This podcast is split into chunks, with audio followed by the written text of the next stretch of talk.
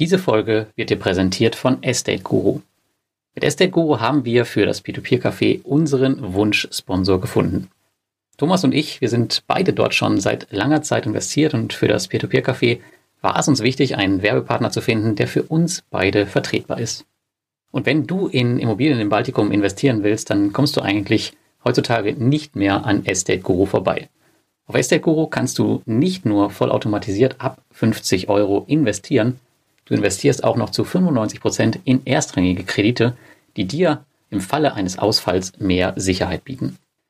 Wir werden unser Kapital dort Stück für Stück aufstocken, denn bis zum heutigen Tag ist der Kapitalverlust bei Estate Guru noch immer bei 0,0 Euro und wir beide freuen uns auf viele weitere Jahre als Investoren auf der estnischen Immobilienplattform. Und nun wünschen wir dir viel Spaß bei der heutigen Folge des Peer-to-Peer-Cafés.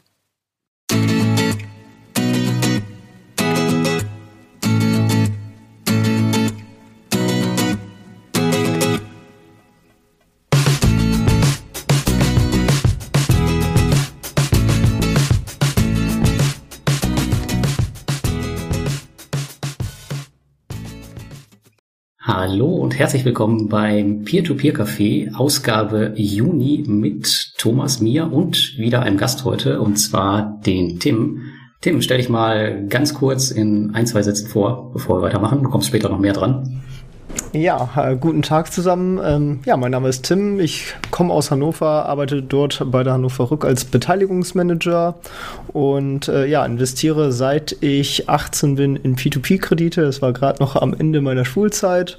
Ähm, genau, und betreibe noch nebenbei so ein paar Webprojekte und auch einen eigenen Podcast. Genau. Okay, ja, das hört sich spannend an. Da kommen wir auf jeden Fall später nochmal drauf zurück. Ich wünschte, ich hätte mit 18 Jahren schon angefangen. Der absolute Wahnsinn, dann wäre ich ja wahrscheinlich jetzt schon Multibillionär. Ähm, ja, so, bevor wir jetzt anfangen und zu den News kommen, Thomas, ähm, jo. jetzt gerade nochmal eine neue Umfrage. Und zwar passend zu Corona. Was denkt ihr, wie viele verschiedene Arten von Bakterien beherbergt in der Regel ein Geldschein? Sind das 200? Also verschiedene Arten, nicht Bakterien? Sind das 500 oder sind das sogar 3000 verschiedene Arten von Bakterien? Das Keine Viren? Ja, weiß ich nicht, ich, ähm, ob das jetzt wieder so genau die graduelle Unterscheidung ist. Aber sagen wir Bakterien. Bakterien, dann sind es natürlich nur 500. Okay. okay. Was hast du, Tim? Ja, da es ja um die Arten geht, würde ich wahrscheinlich sogar nur auf 200 tippen. Okay, so, und ihr alle im Chat, die jetzt äh, live dabei sind, ihr könnt ja auch mal reinposten, was ihr so denkt. Bitte nicht googeln, das wäre jetzt unfair. Und äh, wisst ihr denn auch, welcher der dreckigste Geldschein von allen ist? Ja, das habe ich gewusst tatsächlich. Weil ich sie auch immer gerne hole, mir die Geldscheine. Ja, das ist natürlich die kleinste Einheit, fünf Euro. Genau, das ist der 5-Euro-Schein. Und total witzig, ähm, wir waren ja in Japan im Februar und da gibt es tatsächlich Heißluftgeldautomaten, welche die Scheine auf ca. 200 Grad erhitzen und äh, damit die dann Bakterien frei sind, wenn die aus dem, aus dem Automaten kommen. Gibt die verrücktesten Sachen. Brauchen wir hier sicherlich auch bald. Jo, so, jetzt kommen wir mal zu den News von uns. Äh, wir fangen jetzt mal an. Thomas, was gab es bei dir Neues in den letzten Wochen? Oje, bei mir gab es jetzt nicht so wahnsinnig viel. Ich war viel beschäftigt mit Homeoffice, ähm, weniger mit P2P, ein bisschen was, aber gab es dann doch. Ich weiß gar nicht, ob du mitbekommen hast, Lars. Wir haben ja vor kurzem einen weiteren Livestream mit dem Dirk und Philipp gemacht. Da ging es dann auch um eine neue. Natürlich, war ich auch live dabei. Ja, stimmt, du warst live dabei. Ja, ja, ich erinnere mich. Da gab es ja auch eine Herausforderung. Ich meine, mich zu erinnern, ja. Ähm, auf jeden Fall gab es da eine Plattformvorstellung vom Dirk. Und die habe ich mir dann tatsächlich auch frisch und fröhlich äh, gegeben und investiert. Und noch eine weitere Plattform, ich weiß nicht, ob wir sie da auch hatten, aber da bin ich auch vorher schon mal drüber äh, gestolpert. Monesera, eine Blessed Group Ausgliederung. Kennt man vielleicht Blessed Group von Mintos, dort ein Anbahner mhm. in der, naja, in dem oberen Rängen oder zumindest mal ein, der in Anführungszeichen solide daherkommt, der immer wieder empfohlen wird zum Anlegen. Ähm, aber klassisch natürlich mit Buyback und dort halt auf der Plattform direkt, im Gegensatz zu Mintos, noch mit 11 bis 14 Prozent. Also ich habe keine 14er mehr gesehen. Ich habe fast viele, viele 12er eingesammelt. So langsam sinkt es da Richtung 11 und ich glaube, bei Mintos sind wir schon unter 10 angekommen. Ne? Eieiei. Ja, die, die ganzen A- und hochgerateten, also die positiv bewerteten Anbahner, die haben ihre Zinssätze schon massiv abgesenkt. Hm, ja. Ja, so sieht's bei Mintos gerade aus. Und also Blessed Group äh, Anbahner, den habe ich halt dann reingenommen ähm, mit kleinem Geld, ne? also 300 Euro oder so, weil ich dachte, naja, wenn ich bei Mintos den zwar auch haben kann, aber dort weniger Zinsen kriege, dann kann ich das auch drüber shiften und mal einfach direkt ausprobieren. Die zweite Plattform, die es da gibt, die habe ich mir nicht angetan. Ich glaube, Ländermarkt gibt's noch, die die Credit Star Kredite anbietet, ne? oder? War das die? Weiß das einer von euch? Ich glaube, ja. Ist, ist, das jetzt, ist das jetzt Mode, dass jeder ähm, Kreditgeber seine eigene Plattform macht? So, Peerberry hat damit ja mal angefangen, aber jetzt scheint das ja irgendwie äh, gefühlt jede äh, erfolgreichere erfolgreicherer Kreditgeber zu machen. Naja, du weißt ja, wenn du den Vermittler ausschaltest, hast, bleibt die Marge größer oder hast halt das direkt in der Hand, das Geschäft, ne? Ja, ist halt die Frage, wofür man Mintos dann irgendwann noch braucht, nur noch für den letzten Rest aus Asien, oder? Die Resterampe, genau. Ja. Mintos Resterampe, das hatten wir doch mal, das war doch I und A, ne? Ja, genau, stimmt. Genau, und ja, die zweite Plattform, die ich dann noch äh, eingesammelt habe, die ist wesentlich äh, klassischer und auch nicht anfängerfreundlich, würde ich einfach mal sagen. Das ist Omaraha. Die haben echte P2P-Kredite, also sprich ähnlich wie bei Bondora Kredite, die auch ausfallen, wo es kein Buyback gibt, zumindest nicht direkt. Also es gibt da auch so einen, einen Fonds, der 55 Prozent, wenn sie länger ausgefallen sind, ich glaube nach einem halben Jahr rückerstattet, also wegverkauft dann in Kasso. Ja, das fand ich einfach interessant, weil es dann halt mal wieder eine Plattform ist, wo ich ähm, kein Gruppenrisiko habe, sondern halt ein Einzelkreditrisiko. Wenn der Fonds leer ist, gibt es natürlich aus dem Fonds auch nichts mehr. Also wenn die Ausfallraten zu hoch werden, dann ist der irgendwann leer. Aber ich sehe da bei der Plattform halt nicht so dieses reine Plattformrisiko oder Anbahnerrisiko, was wir ja sonst immer haben. Jo, und dann natürlich mhm. die Zinssätze, ne? die sind halt deutlich über 20 Prozent. Und da dürfen schon ein paar ausfallen, damit das Ganze vielleicht dann wieder ins Negative kippen würde. Ich bin guter Dinge, die die Literatur, also sprich andere Foren oder so beschreiben da durchaus ein Xier von größer zehn Prozent, der dort machbar wäre. Okay, ja, bin ich mal gespannt, was du da so für Erfahrungen machst. Ja, und vor allem auch natürlich, äh, was mir jetzt so wichtig war in letzter Zeit, es ist eine regulierte Plattform, bei der es auch einen Geschäftsbericht gibt.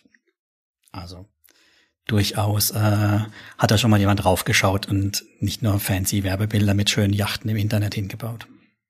Ist das ein geprüfter Geschäftsbericht oder ist das einer für den Papierkorb eher? Ja, ich vermute eher Papierkorb. Dann wollte ich mir noch schicken lassen. Das habe ich jetzt vor der Sendung nicht geschafft. Schaue ich mir nochmal an. Der, der die Plattform gegründet hat und betreut oder halt auch den Finger drauf hat, das ist ein begnadeter Akkordeonspieler okay, das zeichnet ihn jetzt nicht vielleicht so arg aus, aber er ist zusätzlich auch noch Bankdirektor, also kann man natürlich sagen Bank, ne? Eher alles Verbrecher. Aber äh, ja, tendenziell ist es jetzt nicht so verkehrt. Muss man mal schauen, ne? Nö, hört sich erstmal ganz spannend an. Genau. Gut. Ja, das waren so im Prinzip meine, meine News. Sonst bin ich nur im Strom mitgeschwommen und habe mir angeguckt, was andere so gemacht haben. Okay, gut, dann äh, komme ich mal zu meinen äh, News. Ich ist jetzt ganz, ganz frisch reingekommen. Ist äh, epischer Stress mit meiner Ex-Frau. Ähm, da könnten wir jetzt eine ganze Folge drüber machen, aber das lasse ich jetzt hier mal oh, raus, nur um das erwähnt zu haben. So, das steht auf der Prioritätenliste gerade leider doch weit oben. Und ja, ich habe tatsächlich auch eine neue Plattform im Portfolio, schon ein bisschen länger, aber ich jetzt, äh, der, der Artikel erscheint morgen darüber, und zwar Evo Estate. Haben wir jetzt auch schon des Öfteren darüber gesprochen und ich finde die tatsächlich ja, muss schon sagen, äh, echt nett, wenn man dann diesen ganzen, also es gibt ja ganz viele Immobilienanbieter, die so klitzeklein sind, wo man ständig Probleme hat, sein Geld unterzubringen. Und die kann man mhm. damit echt sehr, sehr gut einsammeln. Das ist eine coole Sache. Und das wird tatsächlich jetzt auch erstmal meine letzte Plattform wahrscheinlich für das gesamte Jahr sein, weil tatsächlich, ich habe zwar noch einige auf der Liste, aber ja, ich gucke mir, glaube ich, das Jahr ansonsten erstmal von der Seitenlinie an und äh, baue halt das aus, was schon da ist, weil ja, da ist auch, glaube ich, schon genug da. Ich glaube, du hast jetzt 19 Anbieter, ne? Bei dir? Ich habe schon einige jetzt eingesammelt, ja. Genau, bei mir sind es, glaube ich, auf 14 äh, oder 15 runter und das reicht mir tatsächlich auch. Und das Krypto-Lending ist ja auch ganz spannend, da gibt es auch einige Sachen. Ja, ansonsten hatte ich noch ein äh, spannendes Webinar mit äh, Bulky State, Reinvest 24 und äh, Oberhaus. Das habe ich auch komplett, oder das habe ich nicht, aber äh, jemand anders hat es übersetzt. Und ähm, ja, da gab es ganz gutes Feedback zu und die haben ein bisschen darüber erzählt, wie es mit den Real Estate-Dingen äh, im Baltikum weitergeht in der Corona-Krise und wie sich das alles so entwickelt hat und wie es jetzt wahrscheinlich zukünftig entwickeln wird. Das hörte sich eigentlich alles relativ positiv an. Natürlich. Was soll man sagen? ja. Wobei spannend ähm, ist natürlich doch bei Balkestate, haben die nicht gerade aktuell ein paar Projekte so ein bisschen in Schieflage? Ja, ich glaube ein oder zwei. Das gab es, glaube ich, bei denen auch noch nicht. Da bin ich mal sehr gespannt, wie die damit umgehen. Aber ja. Aber ich glaube, damit muss jede Plattform irgendwann mal klarkommen. Da können sie vielleicht noch ein bisschen was von Estate Guru lernen. Die haben ja noch Kapitalverlust 0,0 Euro, glaube ich, bis Stand heute, oder? Ja, ja, die haben immer noch passiert. Auch da ist natürlich eine Frage der Zeit, bis mal wirklich ein bisschen Kapitalverlust ist, aber wir wissen ja, dass sie sehr hinterher sind beim Eintreiben. Ne? Ja, da scheinen sie auf jeden Fall einen ganz guten Job zu machen, aber ja, wird ähm, auch die Zeit zeigen, was die Corona-Krise dafür Spuren hinterlässt. Und ja, wo wir gerade dabei sind, aktuell kämpfe ich persönlich auch mit der Pandemie. Also ich habe nicht Corona, aber ich wohne am Rand von Kreis Gütersloh und ich habe leider ein Auto mit Gütersloher Kennzeichen. Und ähm, das Auto musste jetzt in die Werkstatt. Tatsächlich haben die Leute mir die Bedienung verweigert und ich musste nachweisen, dass ich nicht aus dem Kreis Gütersloh komme. Also tatsächlich einfach extrem verrückt, was hier passiert. Ähm, glaubt man gar nicht. Und ähm, jetzt fahre ich auch noch mit diesem zwölf Jahre alten Auto dann morgen nach Schweden. Und wenn ich dann zurückkomme, dann aus Schweden mit einem Gütersloher Kennzeichen bin ich wahrscheinlich Staatsfeind Nummer eins. Ja, die Frage ist ja, ob die die Schweden ja. reinlassen. Die kennen ja die Autonummern mittlerweile auch, oder? Oh, das weiß ich gar nicht. Da habe ich jetzt nicht drüber informiert. Das wäre natürlich eine böse Überraschung. Ja. Von der Fähre runterfahren und dann gleich auf der Fähre schon kassieren, gleich wieder zurückfahren. Ja, aber das ist echt so krass. Ich meine, die Bundesländer erlassen Regeln, das ändert sich im Tagestakt, also kommst du überhaupt gar nicht mehr hinterher. Ich meine, darf als Gütersloh jetzt nicht mal mehr äh, in bestimmten Bundesländern in Hotels übernachten, sei denn man hat einen negativ äh, Corona-Test, der aber auch nur, ich glaube, 48 Stunden gültig ist. Ja, kam heute in den Nachrichten. Mhm. Naja gut, andererseits äh, hat keiner mehr Lust auf einen Vollshutdown wieder, ne? Also du weißt ja, wie es ist mit ja. Schule und so. Also ich bin jetzt heilfroh, dass mal wieder ein bisschen was funktioniert. Kann ich verstehen, ja, aber Spaß ist trotzdem irgendwie anders. Definitiv ja. ist es was anderes, ja. Auch soll jetzt kein Corona-Podcast werden, deswegen kommen wir jetzt ähm, zu Tim. Und Tim, du kannst mal ein bisschen was über deine Peer-to-Peer-Plattform, deine Erfahrung vielleicht erzählen. Wir, wir müssen noch ein bisschen überbrücken, weil Tim geht noch mal ein Bier holen und startet seinen Rechner neu. Also von daher, ei, ei, ei. von daher können wir noch mal zurückkommen. Du hattest äh, eben noch gemeint, Reinvest 24, die waren da auch dabei ja. bei deinem Webcast. Hm, ja. Da tut sich ja auch nur verbal viel, ne? Weil sehen tun wir da nichts, dass sich was bewegt. Ich meine, Stichwort Zweitmarkt. Nee. Nee, tatsächlich ist das aber auch total egal, habe ich denen auch schon gesagt, weil Evo Estate nämlich einen Zweitmarkt hat. Das heißt, du kannst die Kredite von denen einfach da verscherbeln oder die Projekte, wenn du Bock darauf hast. Das geht auch. Mhm. Ähm, und ansonsten sind die, glaube ich, schon ein bisschen aktiver. Was sie aber machen, ist, dass sie ähm, Development-Kredite einfach auf die Plattform jagen, um halt das zurückfließende Geld aus den Projekten, die sie halt abgestoßen haben, dass es gleich wieder investiert, investiert wird und nicht, dass die Leute auf die Idee kommen, das komplett abzuziehen. Das sieht man immer direkt. Das kommt der Development-Kredit und dann kommt ein paar Stunden später die, die Meldung, hey, wir haben dir ein Projekt verkauft und äh, du kriegst das Geld zurück, kannst du gleich wieder neu investieren. Das haben sie schon recht clever gemacht, aber das ist natürlich nicht deren Fokus eigentlich. Bin mal gespannt, wie sie da weitermachen. Ja, die Victoria hat sich auch bei mir gemeldet und hat auch versprochen, das tut sich jetzt alles aber ähm, da sind schon dran, die Entwickler sind Mods dabei, aber es passiert halt nichts, ne?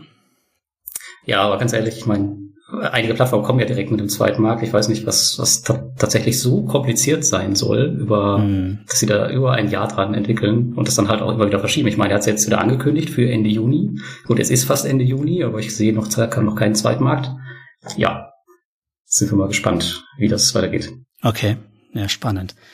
So, haben wir den Tim wieder bei uns im Boot? Der oder? ist wieder drin. Der Tim ist ich da, hoffe, muss jetzt schnell anfangen zu erzählen. Tim, du warst schon lange dran, ne? Also du musst jetzt loslegen. Wir wollten jetzt genau. zu dir kommen. Leg los. Ja, ja soll gerne. ich meine Fragen nochmal wiederholen oder hast du alles mitbekommen? Nee, die habe ich leider nicht mitbekommen. ich wollte dich eigentlich, äh, ich hatte dich gefragt, was du, in welche P2P-Plattform du schon so investiert bist. Du hast gesagt, du investierst seit, investierst seit du 18 bist. Ähm, ja, erzähl doch mal ein bisschen was darüber, wie du dazu gekommen bist und wie deine Strategie da vielleicht aussieht. Ja, genau. Also im Endeffekt bin ich durch dich darauf gekommen. Also ich habe das über dich und Koya mehr oder weniger kennengelernt und äh, bin dann auch zuerst auf Mintos gestartet Und auf Twino, Twino bin ich nicht mehr aktiv dabei, die hatte ich entspart, weil zwischenzeitlich mir äh, das bei denen nicht mehr so gefallen hat, was da im Hintergrund so abgelaufen ist. Mittlerweile sehe ich da so ein bisschen Besserung tatsächlich, also weil ich immer noch die Newsletter bekomme und ich finde, das entwickelt sich wieder in eine äh, bessere Richtung. Genau, dann bin ich auch noch auf äh, Bondora, ViaInvest, Swapper, Iovo, Bergfürst, wenn man das als P2P-Plattform bezeichnen möchte. Ähm, genau, da bin ich noch. Und ich war quasi auf Investio, da war ich da allerdings nur mit Spielgeld unterwegs und war auch gerade dabei, das äh, Geld abzuziehen, als sie dann doch noch flach gegangen sind. Warum würdest du Bergfürst hm. nicht als P2P-Plattform bezeichnen? Weil es keine klassische, also es ist keine Plattform im Endeffekt aus dem klassischen P2P-Kosmos. Also ich würde es schon als P2P-Plattform oder P2B-Plattform bezeichnen im Endeffekt. Ähm, Wir haben doch Immobilienkredite, oder? Genau, genau. Also man investiert da im Endeffekt in Mezzaninkapital von Immobilienprojekten, also Nachrangkapital. Ähm, Genau, und äh, kann da halt, also ich hatte mich im Endeffekt für Bergfirst, ist, vielleicht die meisten kennen ja hier Exporo, das ist ja im Endeffekt so eine ähnliche Plattform, auch wenn Exporo ja diese Bestandsobjekte hat, aber Exporo macht ja auch diese klassischen Immobilienfinanzierungskredite. Ja. Und ähm, darauf hat sich im Endeffekt auch Bergfürst spezialisiert. Und im Gegensatz zu Exporo hatte ich da weniger Ausfälle gesehen und man konnte da mit weniger Geld starten. Also man kann schon mit 10 Euro pro Kredit äh, starten. Und deswegen hatte ich da mal angefangen und das ausprobiert und das hat eigentlich auch bislang gut äh, ja, funktioniert und vor allem wurden die Kredite immer pünktlich oder sogar überpünktlich äh, zurückgezahlt. Und ähm, ja, da gab es jetzt mhm. ja auch diesen einen äh, Zwischenfall, den ihr ja auch im Deep Dive ja mal behandelt hattet. Mm, und äh, da wurden äh, ja das Geld zuerst nicht zurückgezahlt, weil die sich irgendwie mit dem Darlehensgeber in die Haare gekommen sind. Oh, warst du dabei? Und, Hast du auch eine Überweisung mit einem Cent gekriegt? Genau, genau. Ich habe dann auch tatsächlich den, äh, also die hatten ja ihre E-Mail da reingeschrieben und ich hatte denen dann auch halt per E-Mail geantwortet. Und seitdem, ähm, also ich habe jetzt auch sogar erneut, nachdem der ganze Kram geklärt war, so einen Geschäftsbericht von denen per E-Mail bekommen. Warum auch immer der mit an mich gerichtet war, aber fand ich eigentlich ganz nett. äh, wo mhm. sie halt gesagt haben, dass deren Projekte halt laufen etc. Die sind im Endeffekt von Bergfürst halt zu Exporo gewechselt und deswegen haben sie anscheinend Beziehungsprobleme miteinander gehabt. Aber ist alles glatt gelaufen und mit Verzugszinsen ist das Geld dann sogar äh, auch zurückgekommen. Ähm, genau. Du siehst, Lars, wir sind mit Beziehungsproblemen auch in der P2P-Branche gesegnet, ne? Ja, ja, ach, das begleitet mich schon mein ganzes Leben. Also alles nichts Neues. Okay, du warst aber eben eigentlich noch bei Investio stehen geblieben. Du bist nicht mehr rechtzeitig rausgekommen oder doch? Genau, also ich war gerade am Abziehen. Ich hatte da, glaube ich, noch so 25 Euro drauf. Äh, die ja. habe ich verloren, aber das ist ja äh, sehr verschmerzbar, würde ich jetzt mal sagen. Zitiere da mal Ackermann, das sind Peanuts. Genau, wesentlich schmerzhafter in Anführungsstrichen war Gruppier, weil ich da schon äh, fast äh, vierstellig geparkt hatte. Ähm, aber das Geld habe ich auch abgeschrieben und ähm, ja, also ich beteilige mich auch nicht an dieser Sammelklage, ähm, weil ich einfach keine Lust auf den Aufwand habe. Ähm, genau. Bist du ja in guter Gesellschaft. Hast du wenigstens eine Anzeige aufgegeben oder auch nicht? Auch dafür war ich tatsächlich zu faul, muss man leider sagen. Ich muss ja schon sagen, die heutigen Studenten, die haben einfach zu viel Pulver, oder? Ich meine, wenn die mal locker einen K-Verlust wegstecken können und nicht einmal eine Anzeige aufgeben, dann ja, ich, geht's sich langsam. einfach Jetzt war ich auch bei Wirecard drin. ja, ist okay. Es geht euch Studenten einfach zu gut. So. Ja. Ja, Wahnsinn, tatsächlich. Also ich hätte, ich hätte mir gewünscht, in dem Alter überhaupt so viel investieren zu können. Nicht schlecht. Ja gut, es, es kommt ja ein bisschen auch was zusätzlich über die, die Nebenprojekte rein und ähm, ich habe auch schon früher viel gespart und nebenbei gearbeitet und hatte ja, dadurch, dass ich bei meinen Eltern dann noch gewohnt hatte, ähm, früher konnte ich ja auch viel sparen sozusagen, weil ich ja nicht viel Ausgaben hatte. Und ähm, genau. Hm. Du, du, sagst jetzt früher, du bist 21, hast du gesagt, oder? ja, also früher ne? halt während der Schulzeit hatte ich halt einen Minijob nebenbei und da, genau. Okay. Ich, glaub, ich bin dann halt ich glaub, ich bis, äh, ja, ich glaube, ich habe bis 24 bei meinen Eltern gewohnt, also nur zur Info. ja gut, ich musste halt umziehen nach Hannover, weil ich komme ursprünglich aus Kiel und ich hatte halt ein duales Studium in Hannover angefangen. Ähm, genau, und dann äh, bin ich halt dafür ausgezogen und ähm, habe das halt hier gemacht. Genau, und das äh, hat natürlich auch, also das ist natürlich schön, dass man während dem Studium auch direkt Geld verdient. Äh, kann ich auf jeden Fall jedem nur empfehlen. Ja, du verdienst ja sowieso auch Geld während dem Studium. Du bist ja ein BH-Student, oder? Ähm, ich bin was Student? Du machst doch so eine duale Hochschule, oder? Früher hieß es Ge Genau, genau, als duales ja. Studium. Also ich, ich arbeite quasi drei Monate und dann äh, bin ich im Unter ähm, bin ich halt an der Hochschule. Und ich werde halt über alle Zeiträume aber bezahlt. Genau, damit verdienst du ja automatisch schon Geld. Ich meine, als ich noch studiert habe, musste ich dann mein Geld über Hiwi-Tätigkeiten oder Webseite für Handwerker erstellen verdienen. Ne? Das ist so, so andere Liga. Ja, und heute machst du mit dem Peer-to-Peer-Blog. Genau, da verdiene ich ja Unsummen, Millionen. Und äh, deswegen mache ich nichts anderes mehr außer Podcasts. Nein. Aber für ein Bier reicht es diese Woche tatsächlich, ja. Ja, das klingt doch schon mal richtig gut. Ja, aber ich meine, äh, Tim, wenn ich das doch richtig noch in Erinnerung habe, kommt ja dein großer Einsatz in der P2P-Ecke nicht von deinem Ersparten, oder? Das ist ja nicht dein Ersparter, sondern von jemand anderem, ne? Genau, also ich bin äh, relativ schnell auf die Lunte gekommen, dass man beim Investieren, dass es eine Sache zur, zur Altersvorsorge oder zum Vermögensaufbau sein kann wie auch mit Aktien etc. Aber ähm, ja, so richtig schnell reich werden wird man nicht. Also ich meine, generell ist ja sowieso die Ansage, wer schnell reich werden möchte, wird schnell arm. Ähm, aber ich dachte mir, wie hat das Warren Buffett äh, so schnell zu viel Vermögen äh, gebracht? Er hat nicht nur sein eigenes Geld angelegt, sondern hat auch Geld von Freunden und Verwandten eingesammelt und hat das dann über so Investmentpartnerschaften auch angelegt. Und äh, da dachte ich, ja, das kann ich ja mal auch versuchen. Und ähm, ja, bin dann rumgezogen und habe äh, ja, Kredite quasi aufgenommen und äh, dieses Geld auch unter anderem in P2P investiert. Ja. Ich weiß nicht, soll ich mal okay. ein bisschen tiefer dazu einsteigen oder habt ihr schon spezielle Fragen? Ähm, was mich interessieren würde, ist, ähm, wie hast du die Kredite abbezahlt? Hast du die rein aus den Zinsen, also du hast gesagt, du hast mehrere aufgenommen, hast du die rein aus den Zinsen dann abbezahlt oder hast du immer tatsächlich das Kapital wieder zurückgeholt, Stück für Stück und das genau, so stehen das gelassen, was am Ende übrig bleibt? Das ist nämlich der Punkt, was das Problem ist, wenn man nämlich das Geld von, von Banken aufnimmt, weil das kann man ja über unterschiedliche Arten machen. Der Klassiker bei den Banken ist ja der Ratenkredit und äh, den zahlt man ja relativ zügig ab, wenn man den jetzt nicht über eine große Laufzeit streckt, ähm, weil man ja quasi halt die Zinsen zahlt und direkt einen großen Batzen Tilgung, weil das sind ja im Standardfall so 12 Monatskredite, vielleicht auch mal 24 Monatskredite. Ähm, und da ist ja das Problem, dass man dann auch nicht so viele Zinsen selbst über P2P bekommt, dass man das dann damit direkt auch tilgen kann.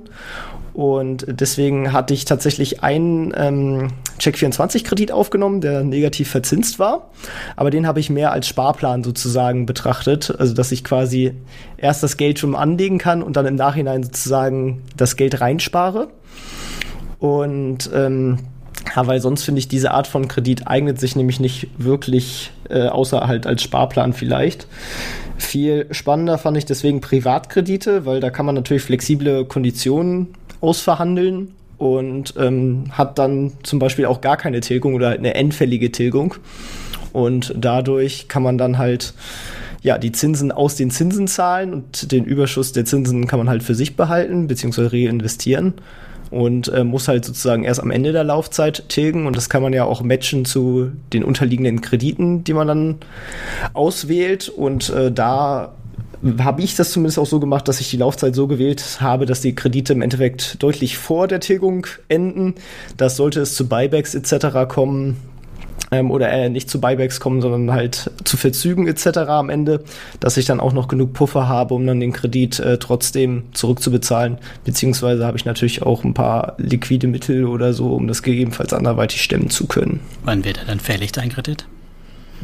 Ähm, der erste wird tatsächlich nächsten Monat fällig. Deswegen bin ich jetzt gerade langsam am Abziehen.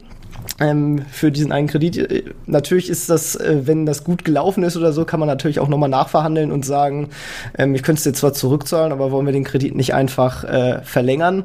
Äh, allerdings war die Person nicht mehr so mit den Konditionen einverstanden und deswegen äh, zahle ich den jetzt auch zurück. Ähm, genau, und da ziehe ich jetzt äh, die nächsten Tage langsam äh, das Geld ab, beziehungsweise habe es auch schon äh, zum Teil abgezogen und es wartet momentan auf dem Tagesgeldkonto zum Weiterverschicken. Und ähm, ja, und das ist gerade der Prozess. Da hast ja richtig Glück gehabt. Wenn vor drei Monaten hättest du zurückzahlen müssen, dann hättest du aber ganz schön die Röhre geguckt, ne? Das stimmt, aber dadurch, dass ich halt auch, also ich meine, ich hatte die meisten äh, Kredite ohnehin halt sozusagen so getimt, dass sie halt vorher aufhören. Ähm, deswegen hat das zwar ein bisschen Verzug abgebracht und ich bezahle tatsächlich auch nicht rein aus dem Teil wieder, den ich äh, direkt sozusagen gedanklich investiert habe, sondern ich ziehe etwas von meinem in Anführungsstrichen privaten Bondora-Geld sozusagen noch mit ab und pack das dazu, weil ich halt nicht auf äh, die zum Beispiel VAX, da wartet man ja immer noch auf die Zahlungen. Ähm, Vielleicht ewig. Genau. Und vielleicht auch ewig. Ja, ähm, genau, und deswegen schieße ich das sozusagen und decke das über mein eigenes Geld, ähm, während ich dann auf die VAX-Zahlungen etc. zum Beispiel warte. Weißt du, Lars, den jungen Leuten muss man manchmal auch ein bisschen äh, die andere Seite der Medaille zeigen. Ne? Also zu euphorisch ja. in solche Sachen reinhüpfen. Das, das stimmt, aber das kommt meistens ganz automatisch irgendwann. Hast du ja gehört, der hat ja bei Wirecard auch investiert. Ja, ja, mit Fremdkapital tut's halt richtig weh dann. Ne? Genau, aber da muss man natürlich auch sagen, je risikoreicher das wird, umso vorsichtiger muss man natürlich mit Fremdkapital sein. Also zum Beispiel ähm, bei Gruppier oder auch Wirecard, da war ich zum Glück nicht mit Fremdkapital drin.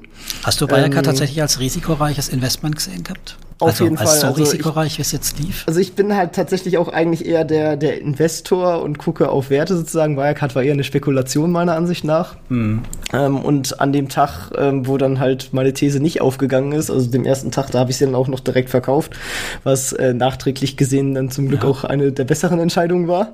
Ja. Ähm, aber natürlich ist es natürlich trotzdem eine ärgerliche Geschichte. Aber ich dachte, damals habe ich noch in unser deutsches Prüfungswesen vertraut und ähm, muss sagen, ähm, ich hätte tatsächlich nicht äh, denken können, dass es so krass gefälscht sein könnte, weil das Problem war ja auch an sich nicht nur, dass da die Milliarden fehlten, sondern äh, dass dementsprechend ja auch die Kredite gekündigt werden und dadurch ja eine Insolvenz dann folgte. Ja, also ich, ich habe äh, am Tag der Aktie mir Wirecard gekauft, weil ich gedacht habe, naja, was soll ich denn aus dem DAX bitte schön kaufen? Setze ich halt mal ein Tausender Spielgeld auch da ein und hätte aber nicht erwartet, dass es so ein Zock ist, sondern halt eher läuft halbwegs vor sich hin und wird sich gut entwickeln oder eben es dümpelt immer um, weil sie halt Probleme haben, aber dass sie wirklich insolvent gehen, das hatte ich nicht, also so ein heißer Ritt, das hätte ich nicht gedacht. Ja, war auch ein wahnsinniges Tempo, tatsächlich. Auch, ja.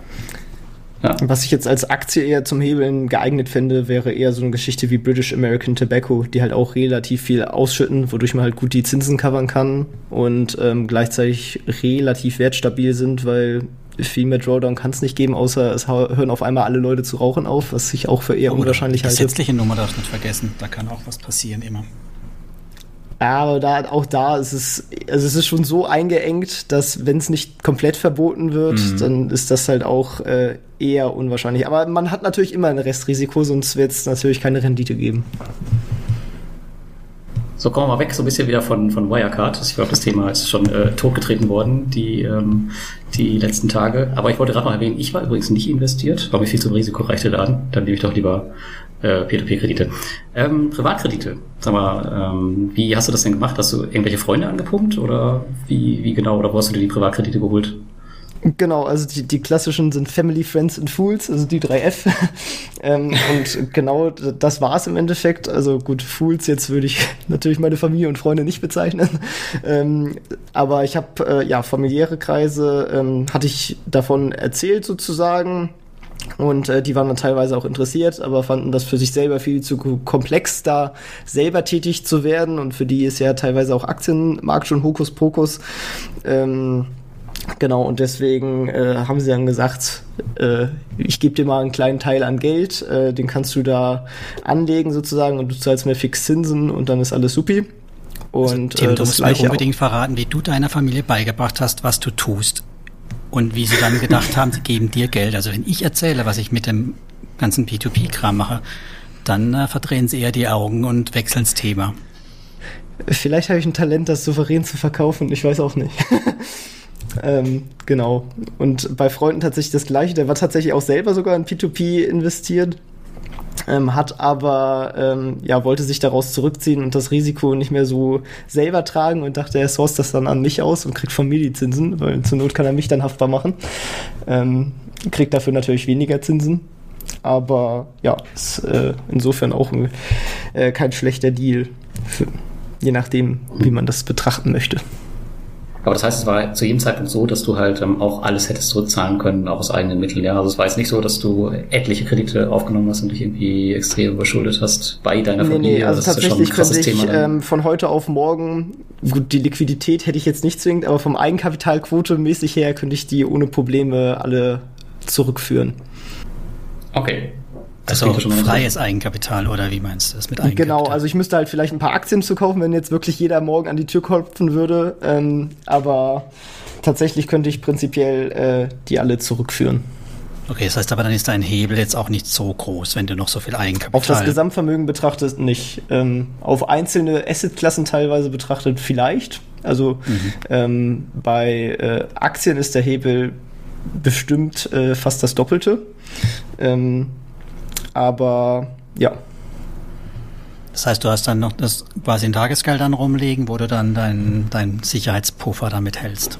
Genau, genau. Oder auch, dass man irgendwie noch einen Goldvorrat hat und äh, ich bin dann doch äh, tatsächlich relativ breit gestreut, weil ich aber auch immer viel Spaß dran habe, Sachen zu entdecken. Ähm, ja, du ähm, nimmst alles genau. mit, ne? Gold, P2P, Aktien, Bitcoins bestimmt auch, oder? Nee, die tatsächlich nicht. Das ist mir dann auch zu viel Hokuspokus. Aber Wirecard. Aber Wirecard. Ja, die kann man einfacher kaufen. Da muss man sich extra keine Wallet anlegen.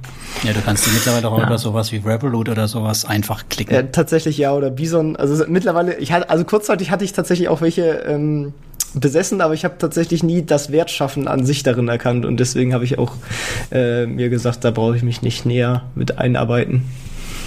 Ja, spannend, spannend. Also wir hatten ja schon mal jemand da, der ein bisschen mit Krediten gespielt hat. Der war auch aus Hannover. Ähm, hat bei dir auch das französische Fernsehen angeklopft, um dich zu interviewen für Negativkredite? Ne, das tatsächlich nicht. du wolltest uns da noch ein bisschen was zu den unterschiedlichen Krediten erzählen, ne? Also Genau, genau. Da kann ich gerne auch noch ein bisschen zu erzählen, weil es gibt ja unterschiedliche Arten von Fremdkapital. Ähm, zum einen kann man das Ganze natürlich als Kredit strukturieren, äh, was natürlich für den Darlehensgeber dann natürlich die größere Sicherheit halt hat, weil er ja quasi eine Rückzahlungspflicht in dem Sinne erstrangig meist hat.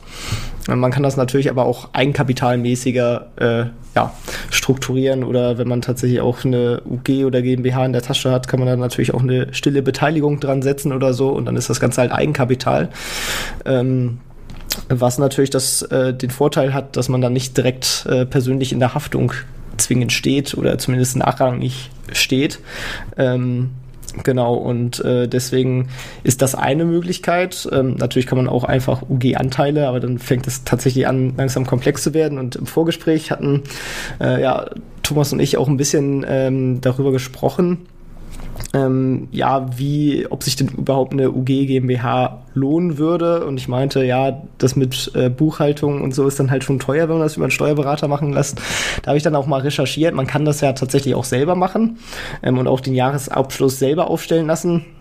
Äh, schlummern natürlich aber trotzdem einige Rechtsrisiken drin, gerade bei komplexeren Buchungsgeschichten, äh, weil wenn man da natürlich den Jahresabschluss CEO Wirecard etwas falsch aufstellt, ähm, auch wenn es keine Absicht ist, dann ist man natürlich dann trotzdem direkt mit Geschäftsführerhaftung mit drin und äh, das ist dann natürlich auch eine ärgerliche Geschichte, beziehungsweise kann natürlich auch Strafen und äh, teure Gebühren nach sich ziehen. Vielleicht noch einen Schritt zurück, warum das Thema GmbH oder UG überhaupt interessant ist. Ich weiß nicht, ob das jetzt so raus hervorgegangen ist. Vielleicht kannst du da noch mal zwei Sätze dazu sagen, außer dem Haftungsthema.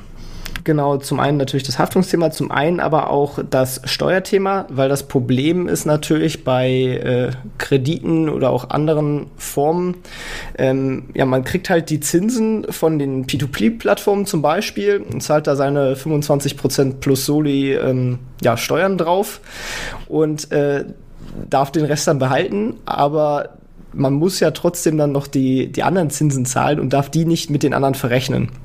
Also man äh, darf halt die Zinsen, die man für die aufgenommenen Kredite hat, darf man nicht als Werbungskosten äh, bei der KP anrechnen. Das ist ja quasi der Pauschbetrag, es sind da ja die 809 mhm. Euro und darüber hinaus gibt's halt nichts. Und äh, deswegen ist es halt relativ unlukrativ, weil wenn man mal überlegt, ähm, wenn man ja Zinsen für, jetzt mal konservativ gesagt, für 4% bekommt, ähm, dann kann man da halt die 25 Prozent abziehen, ist man halt ungefähr bei 3% Zinsen und dann zahlt man ja trotzdem nochmal ein Prozent, äh, zwei Prozent zum Beispiel für den Kredit, den man aufgenommen hat. Und dann hat man schon auch nur noch ein Prozent übrig und damit ist die Marge halt ziemlich klein. Deswegen lohnt sich das halt gerade auch bei P2P-Geschichten, wenn dann auch sowieso erst, dass man da halt eine größere Zinsmarge drin hat, je nachdem halt, was die Refinanzierung sagt. Mhm. Ähm, weil man halt diesen Zinsvorteil nicht hat. Aber das Schöne ist halt über eine UG, GmbH oder auch, äh, man kann das theoretisch auch über eine GmbR strukturieren.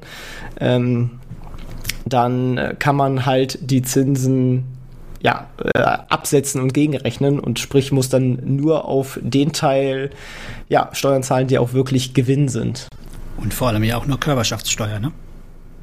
Genau, wenn das äh, eine rein vermögensverwaltende GmbH UG ist, dann ähm, muss man lediglich die 15% Körperschaftssteuer zahlen, beziehungsweise dann irgendwann später auch nochmal weitere 25% plus Soli, äh, wenn man das Geld dann aus der GmbH entnehmen möchte. Ja, es ist auch das macht es natürlich Tank, ne, für später halt, ne? Zinseszinseffekt genau. als Tank kann man betrachten. Und Fremdkapital, wenn man damit spielen will. Was denn, wenn du ein paar Links hast, ich Tim, dann würde ich sagen, dann packen wir die auf jeden Fall in die Show Notes rein, wenn das den einen oder anderen neugierig gemacht hat. Ich habe mich auch mal kurz damit beschäftigt, habe dann aber den Aufwand dann doch gescheut. Ja, ich habe da tatsächlich nichts Spezielles. Also es ist tatsächlich viel äh, einfach googeln und äh, Gesetzestexte so ein bisschen büffeln tatsächlich. Ähm, beziehungsweise ich habe meinen Steuerprof auch mal gefragt. Ähm, das ist natürlich, also das ist schon ein komplexeres Thema. Deswegen eigentlich gerade, wenn man dann auch anfängt, eine Gesellschaft zu gründen, sollte man eigentlich auch eher einen Steuerberater äh, hinzuziehen. Aber dann wird es halt einfach teuer und auch deswegen ist das einer der Gründe, weshalb ich es halt bislang nicht gemacht habe gehe auch davon aus, dass man das Geld sich nicht sparen sollte, weil sonst kommt das Erwachen, Erwachen das Böse bestimmt hinterher. Genau. Ja. Du, wir haben jetzt gerade, äh, Tim, einen Kommentar äh, aus dem Chat, der, der Dirk, der, der sagt, zu faul, um Papier anzuzeigen, aber eine GmbH, um Steuern zu sparen, gründen. ja. Das mache ich ja eben nicht. Also ich bin ja auch zu faul, die GmbH zu gründen. ja, jetzt bist du ja echt ähm, naja, ziemlich beschäftigt. Du hast jetzt Nebenprojekte, du bist äh, Investor, du machst ein Studium. Was ist denn dein Ziel mit dem Ganzen? Wo willst du denn hin? Äh, tatsächlich äh, weiß ich das nicht so zu 100 Prozent. Also ich möchte schon gerne ähm, einfach äh, freie Möglichkeiten. Also ich möchte das machen, worauf ich gerade Lust habe. Wenn das halt klassisches Arbeiten ist, dann sei es das auch klassisches Arbeiten. Ich reise sehr gerne und äh, möchte mir auch, wenn ich mehr Kapital aufgebaut habe, dann definitiv mehr Reisen gönnen, beziehungsweise ich gönne mir auch jetzt schon einiges ähm, und äh, freue mich dann, wenn die Corona-Mauern gefallen sind, auch wieder äh, aus dem Land zu gehen. Ähm, dabei unterstützt mich natürlich auch meine Tätigkeit dadurch, dass ich äh, Beteiligung von Hannover Rück auch im Ausland äh, verwalten darf und äh, da vielleicht das ein oder andere Mal auch hinfliege. Ähm, genau, das ist eigentlich eine ganz schöne Sache. Und ja, ich habe viel Spaß. Also ich habe ja auch bei dem Podcast, da interviewe ich, ist der Erfolgsgeschichten-Podcast, falls sich jemand interessiert. Da interviewe ich halt Leute und ich rede halt auch gerne mit Leuten. Ähm, und ich finde es einfach spannend, ähm, ja, über Themen zu diskutieren und ähm, mit interessanten Menschen in Kontakt zu kommen. Da hatte ich dir eine Hausaufgabe aufgegeben, ne? in zwei Sätzen zu erklären, was ein Beteiligungsmanager-Verwalter macht. Ich habe es ja nicht verstanden in unserem Vorgespräch. also Beteiligungsmanager kann man tatsächlich ziemlich viel drunter fassen. Ähm, bei uns ist das einfach so, ähm, die Hannover Rück hat ja viele verschiedene Tochtergesellschaften in diversen Ländern und ähm, der Beteiligungsmanager ist im Endeffekt äh, dafür zuständig, dass äh, die Hauptholding, die sozusagen drüber sitzt und das operative Hannover Rückgeschäft ja eigentlich macht, dass die auch äh, weiß, was in ihren ganzen Nischen abgeht, dass halt eben nicht genau das passiert, was Wirecard passiert ist, dass da irgendwas komisch läuft und äh, dass halt auch Geschäftsberichte etc. von eben diesen Tochtergesellschaften pünktlich rankommen und dem Vorstand aufbereitet werden. Aber äh, ich mache auch so Corporate Finance Geschichten, also interne Finanzierung dass äh, sollte jetzt zum Beispiel in Australien Geld benötigt werden, äh, dass aus der Hauptgesellschaft zum Beispiel ein Kredit an eben diese Gesellschaft fließt und das muss dann auch artgerecht bepreist werden, weil sonst zählt das ja als Steuerverschiebung. Ah. War das verständlich? ich muss jetzt waren jetzt keine zwei Sätze, aber waren, waren keine zwei Sätze, aber ich glaube, ähm, es kam durch ungefähr, ja. Ja, ähm, nochmal zurück zu, zu Corona. Äh, wie hast du denn da äh, dein Investmentverhalten geändert oder, oder was hast du getan? Bist du weiter aktiv geblieben auf den ganzen Plattformen oder hast du alles, alles abgezogen? Ich habe tatsächlich äh, mehr oder weniger alle Auto-Invests ähm, gestoppt, aber habe nichts abgezogen, sondern habe stattdessen manuell äh, ausgewählt. Und äh, das hat sich natürlich auch ordentlich gelohnt, weil schon die Zinsen extrem hoch waren und man sich die zumindest aus persönlicher Sicht besseren Darlehensgeber dann so auch rauspicken konnte.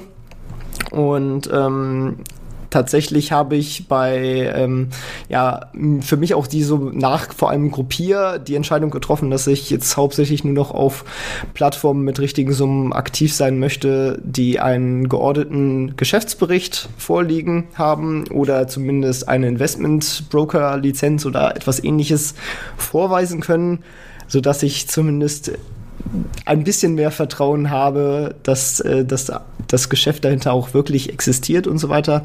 Ganz ausschließen kann man es natürlich nicht, aber ja, ich möchte dann, dann doch sicher gehen, dass zumindest das, worin ich investiere, ähm, da ist und nur das Risiko tragen äh, des Kredites selber. Und deswegen ähm, ja, habe ich da so ein bisschen durchgefilzt und auch generell die Plattform mir genauer angeschaut, wie sie mit der, der Pandemie umgegangen sind. Da fand ich Mintos am Anfang sehr schwach, ähm, haben jetzt ordentlich sich verbessert. Ähm, ich fand tatsächlich äh, Viventor überraschenderweise hat sehr, sehr gut performt, ähm, sehr gute offene Kommunikation. Ich finde auch, sie haben eine schöne Grafik, wo man jetzt diese Funds in Transit so beobachten kann. Die ähm, ganz neulich ne? auch. Genau, genau, haben sie neu. Gut, ja. Und da kann man nämlich im Gegensatz zu Mintos, die laden ja auch so einen PDF- äh, und Excel-Bericht hoch, aber ich finde ihn dann doch schon ein bisschen unübersichtlicher und äh, bei Viventor kann man auf mehr oder weniger ein, zwei Blicken sehen, ähm, hat der jetzt viel Geld im Verzug oder bezahlt der seine Rechnungen pünktlich? Also der Darlehensvergeber, äh, nicht der Darlehensnehmer am Ende. Ähm, genau.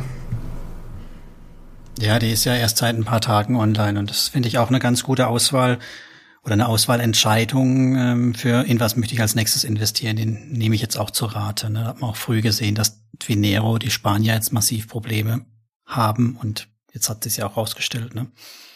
Also das kann man ganz gut als Hilfe nehmen. Ähm, ja, aber eventuell ist ja eh eine Plattform auch im Umbruch. Wir haben jetzt ja ihren neuen CEO bekommen. Jetzt haben sie ja auch noch den neuen Eigentümer bekommen, der ja auch wieder ein Kreditgeber von denen selbst ist äh, im Endeffekt. Also das ist schon spannend, was da gerade passiert. Sieht man die Tendenz, oder? Weil wir hatten sie davon ganz am Anfang. Das ist wieder ein Beispiel für, ich will meine eigene Kredite raushauen. Ne? Ja, richtig. Das sieht mal, schon so aus, ja. Mal sehen, ob sie dann weiterhin alles Mögliche listen oder ob sie sich zurückziehen auf die holländischen. Mal gespannt. Ja, ich weiß nicht, man hat irgendwie so ein bisschen das Gefühl, dieses, dieses Plattformmodell, das wurde zu Anfang so gehypt, aber so geil finden das die meisten jetzt inzwischen nicht mehr. Und das zeigt ja auch schon die Tendenz, dass halt die Kreditgeber einfach ihre Kredite selbst vergeben. Mehr und mehr. Hm.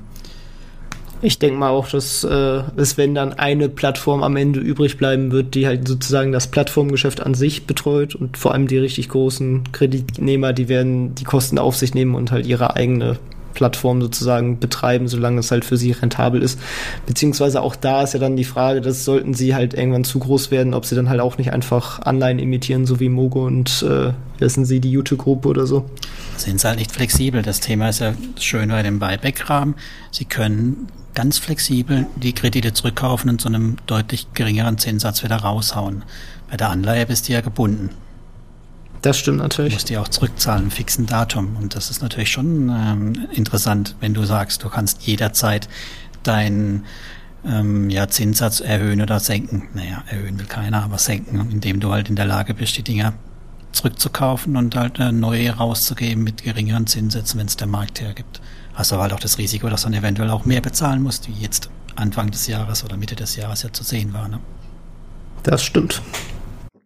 Aber dann entsparst du jetzt dann auch, wenn du sagst, du willst nur noch auditierte oder mit vernünftigem Geschäftsbericht. Du hast ja auch ein paar dabei. Nee, ich shifte quasi um. Also ich, äh, ich stocke zum Beispiel aktuell gerade Via Invest äh, auf, weil ich die eigentlich sowieso schon immer äh, ganz äh, schön und solide fand. Ähm, auch wenn es dann am Ende dann ja doch nur ein Kreditgeber und eine Firma im Endeffekt dahinter steht. Ähm, ja, war die Position da doch bislang im Verhältnis zu den anderen relativ klein und deswegen stocke ich da aktuell auf. Mm, und äh, ja, verfolge im Endeffekt genau, was passiert und verteile das Geld sozusagen bis dahin auf die, die größeren Plattformen, denen ich das zumindest zutraue. Das heißt, entsparen oder reduzieren tust du gar keine von denen, was du am Anfang genannt hast. Genau, genau. Also jetzt in Anführungsstrichen außer Investio und Gruppier. Ja, da wirst du ähm, entspart, das ist was anderes. Da werde ich, da, da werd ich von automatisch entspart. Die nehmen mir quasi die Arbeit ab. Äh, das Einzige, wo ich ähm, auch äh, entspare tatsächlich und komplett das Geld umschifte auf eine der anderen Plattformen, ist Iovo. Ähm, aus dem Grund ähm, ja, keine Ahnung, irgendwie bin ich bislang mit der Plattform nicht wirklich war, warm geworden, auch wenn ich sie ganz okay finde. Auch von der Bedienung her ist sie so lala. Ähm, aber ich dachte mir, das wird mir hier alles zu unübersichtlich. Ich fokussiere das lieber auf die, die anderen Plattformen. Und warum hast du unseren Immobilienliebling nicht drin?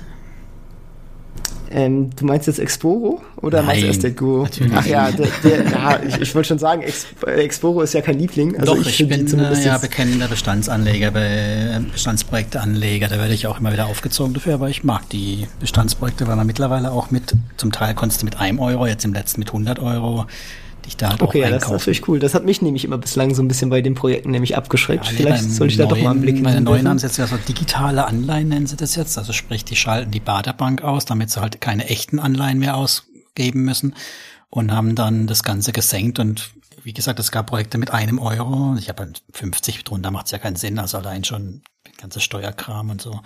Und äh, das neue jetzt mit 100 Euro und das ist für mich so ein Low-Brainer. Das ist halt auch echter Zweitmarkt, nicht so wie bei Reinvest, auf den wir schon ewig warten. Aber klar, die Renditeerwartung, die ist halt nun mal nur bei 4, 5, 6 Prozent. Also 6 ist ja schon optimistisch.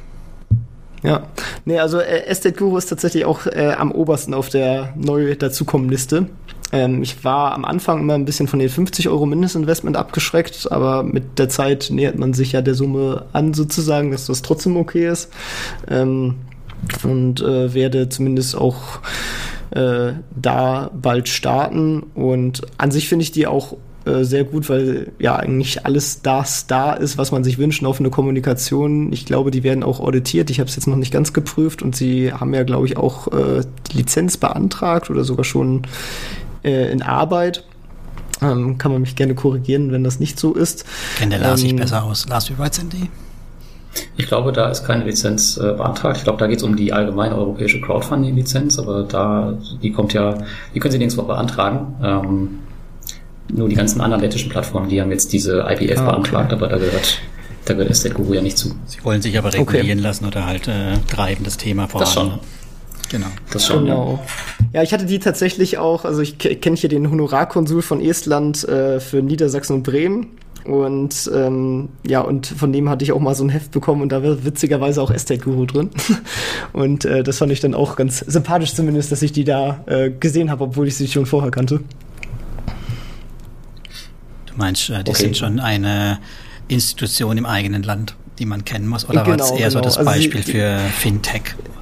tatsächlich, also es war halt so ein äh, Wirtschaftsbuch, äh, wo man, wo Estland im Endeffekt Werbung für sich außerhalb von von Estland gemacht hat im Endeffekt, mhm. ja. Und ähm, da waren die im Endeffekt eine der Firmen, die halt so als Modell gestanden haben für die, die schöne isländische Wirtschaft. Tatsächlich sind die, glaube ich, da innerhalb des Landes auch ziemlich bekannt mittlerweile. Und da sieht man auch hier und da mal Plakate. Ähm, als ich mit Air Baltic geflogen bin, also damals, als man noch fliegen konnte, da gab es auch noch ähm, bei der, der Bordzeitschrift, selbst da haben sie eine fette Seite drin gehabt. Also man sieht sie schon vermehrt überall, ja. Ja, also die sind auf jeden Fall auf der Liste, äh, bislang noch nicht drin, aber kommen auf jeden Fall noch äh, dazu in der Zukunft. Das äh, sehe ich bei der momentanen Entwicklung definitiv. Der Dirk schreibt gerade im Chat gerade noch, um das ähm, zu komplettieren, dass SDGO in Litauen reguliert ist. Das kann sein, ja. Der Dirk ist schon gut informiert. Das ist er. Das ist er. Und jetzt hat er mich auch rausgebracht, der Dirk. Äh, also doch, ich wollte noch dazu sagen, äh, auch eins meiner Lieblingsthemen, das ich ja jetzt in letzter Zeit gar nicht mehr angebracht habe, aber Diversifikation ist bei Estate Guru natürlich schon wichtig. Also mit einer Handvoll Krediten wirst du da nicht glücklich werden, weil da wird es Ausfälle geben in Form von, äh, es dauert zwei, drei Jahre, bis das Geld eventuell wieder eingetrieben ist und das versaut einem dann halt schon echt die Rendite. Ne? Also von daher so 50 Projekte sollte schon so ein Nahziel oder so ein mittelfristiges Ziel sein. Und genau, das war halt auch einer der Gründe, weshalb ich bislang gewartet habe. Ja, ich würde sogar noch ein bisschen höher gehen, würde fast, äh, fast auf die 100 gehen. Ja. Ähm, das ist auch, ich glaube, die haben jetzt mittlerweile auch fast nur noch erstrangige Kredite. Also selbst wenn man nur diese 50 Euro pro äh, Kredit investiert, kommt man eigentlich damit ganz gut hin. Ja, die letzten Tage habe ich mich tatsächlich geärgert, dass ich mal wieder einen zweitrangigen erwischt habe. Also ich habe jetzt auch den Autoinvest wieder an, weil damit die Rückflüsse irgendwie investiert werden und wegen 50 Euro gedacht habe, jo. Und habe ich tatsächlich einen zweitrangigen erwischt. Also mal gucken. Aber, Aber warum findet ihr die zweitrangigen dann nicht so gut? Naja, weil die halt im nachgelagert bedient werden. Bei einer Auktion kriegt halt immer erst der Erstrangige das Geld und danach der Zweitrangige. Also von daher. Aber zinstechnisch sind die ja dafür in der Theorie ja zumindest auch höher bepreist. Ja, wenn ich bei dem Erstrangigen auch 11% kriege, dann äh, lasse ich den 12% Zweitrang trotzdem gern liegen. Ne? Gut, das stimmt natürlich. Aber entscheidend kann ich halt bei Estate Guru über den Rang erst, wenn ich in der, oder wenn ich mich in der Lage sehe, waren es 250 oder gar 500 Euro. Dieser, Nein, die haben gesenkt von 500 auf 250. Genau, also ich muss, muss im Prinzip bereit sein, 250 in den Kredit zu investieren, dann kann ich das auswählen. Als Kleininvestor, wie ich mich zähle, darf ich das halt nicht. Ne? Da muss ich halt entweder manuell, was im Moment je nachdem auch ganz schön schnell gehen muss, oder eben nehmen, was ich krieg. Ja, also damit bin ich tatsächlich sehr gut gefahren. Also ich habe auch etliche äh, Zweitrangige in meinem Portfolio von früher noch, aber gut, bis jetzt könnte ich mir, glaube ich, einige Ausfälle leisten und das wäre trotzdem noch ganz in Ordnung. Aber bis jetzt ist auch nichts passiert. Genau, also Rendite XIA ist auch bei 8%, also oder über 8, 8,5, 9 fast. Also trotz dass jetzt einige ja pausieren. Ich bin da zufrieden. Mhm. Aber das sind wir schon immer, das haben wir schon jedes Mal gesagt. Von daher, lass uns da wieder raus aus Estate Guru. Was ist denn so dein, dein äh, Vermögensplan, was so P2P angeht? Ne? Oder ich predige ja immer hier zehn Prozent, dafür habe ich auch schon auf die Finger gekriegt, maximal vom Vermögen in P2P. Wie ist da deine Risikobereitschaft? Also ich versuche da auch auf diese zehn Prozent runterzukommen. Momentan bin ich da nämlich drüber. Ich glaube, ähm, zwischenzeitlich war ich auf jeden Fall bei, bei 20 Prozent. Ich glaube, ich bin jetzt auf 15 Prozent runter. Ähm, nicht indem ich halt entspare, sondern halt indem ich die anderen Teile, also die anderen Assetklassen stärker bespare. Ähm, genau, und versuche halt auch das auf 10% zu drücken. Ähm, auch im Endeffekt ausgelöst durch die Krise, ähm, dass ich da eigentlich doch mehr Risikobewusstsein nochmal für diese Assetklasse entwickelt habe, auch wenn jetzt da nicht so viel schiefgegangen ist am Ende. Mhm dass ich das dann doch äh, bei 10%, da fühle ich mich, glaube ich, nochmal deutlich wohler mit. Aber auch jetzt, also ich habe trotzdem nie schlecht geschlafen mit, obwohl ich da verhältnismäßig hoch ja exponiert war, bin.